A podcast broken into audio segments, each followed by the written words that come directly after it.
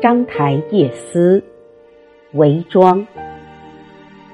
青色怨摇曳，绕弦风雨哀。孤灯闻楚角，残月下章台。芳草已云暮，故人书未来。乡书不可寄，秋雁又难回。注释：章台，即章华台，故址在今陕西省西安市。瑟，古代弦乐器，多为二十五弦，这里指乐声。青瑟。即凄清的色声，摇曳，长夜，楚角，楚地吹的号角，其声悲凉。夏，落下，芳草，这里指春光。以云暮，云，助词，有又之意，指已经晚暮，暮光快要消歇。草将枯萎，疏，静，上的意思。雁又南回，雁是候鸟，秋天飞去南方，春天又飞回北方。古时有雁足寄书的传说，《世书》《汉书》《苏武传》。译文：清苑色音。响起在遥远夜空，萦绕弦声，似可闻见风雨悲声。孤灯相对，又闻楚地悲其号角。残月一钩，渐渐坠落在章华台。芳草渐黄，天色已晚，夕阳西下。旧日相知，你究竟为何还未回？写就乡书，我不知何处寄送。只见秋雁向南飞回。赏析：这首五言律诗是怀人思乡之作。首联：青色怨摇曳，绕弦风雨哀。长夜漫漫。孤坐一世的诗人，闻听如此凄神寒骨之乐，心生哀怨。瑟是古代一种弹拨乐器，其声悲怨。古诗中，瑟是一个常见的意象，多与别离之悲相联系，如前起归雁，二十五弦弹夜月，不生清怨。却飞来，是说色的音乐魅力使雁不胜清怨飞来。古代别离、行旅、归院、边塞诗中，色与雁这两个意象常常连带出现。朱光潜说：“写景必显，写情必隐。”这两句托伤情于色曲，此为隐。且诗人又用“怨”“哀”二字加以强调凸显，使之为全篇定调。颔联：“孤灯闻楚角，残月下章台。”以反笔铺陈，用孤灯、楚角、残月、章台等常见意象加以层层渲染，突出夜思之路。上句写诗人困守寓所，孤灯独坐，又听得苍凉悲切的楚角声，其内心当是非常酸楚。守城戍卒的思乡之曲，极易勾起游子乡愁。唐诗中，角和雁这两个意象也时常连带出现，如李涉。晚泊润州闻角诗云：“旌起暮天沙上燕，海门斜去两三行。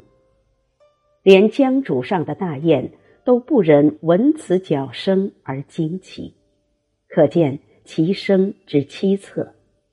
如此，这一联极力不提听者感受之如何，而径直以实景烘托。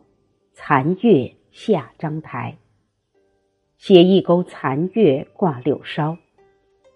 那清幽昏黄的光，在地上。留下斑驳的影子。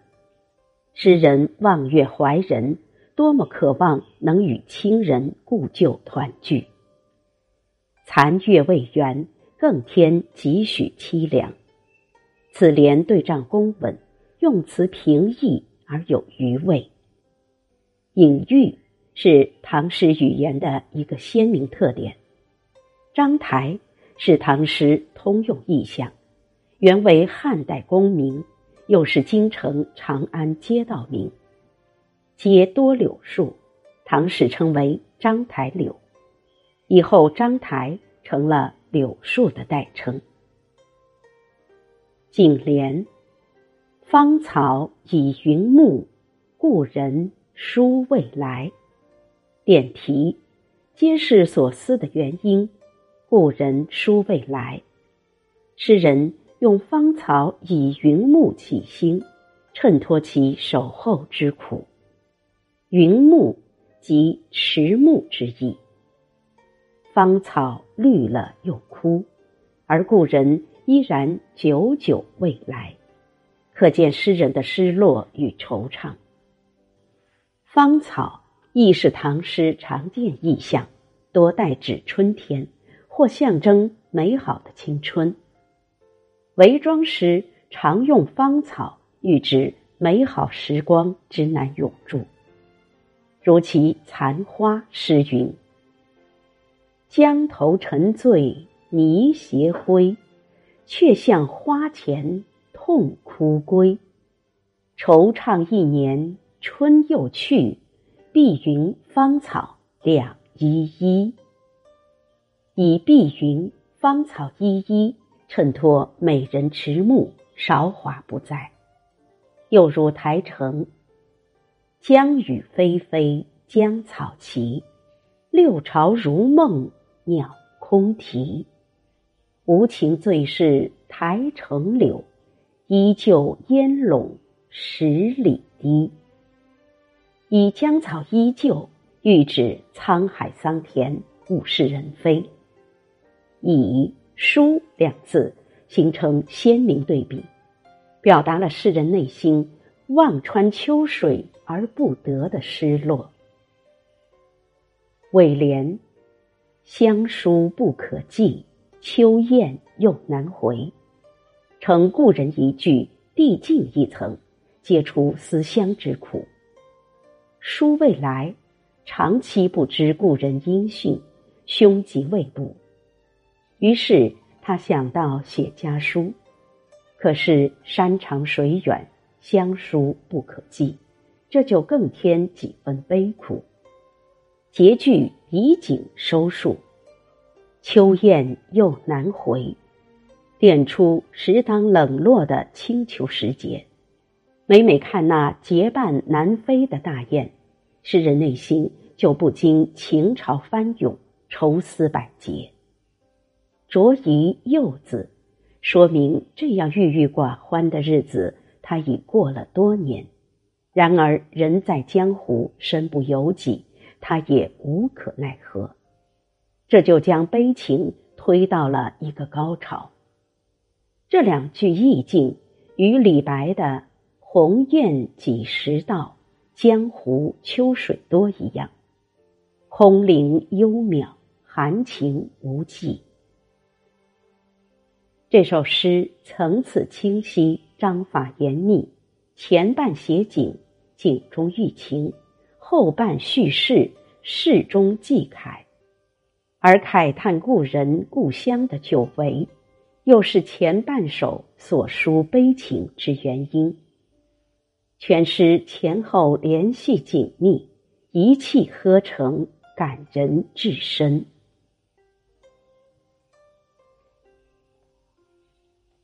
章台夜思，韦庄。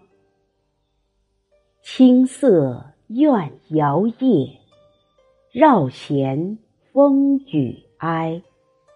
孤灯闻楚角，残月下章台。芳草已云暮，故人书未来。乡书不可寄，秋雁又难回。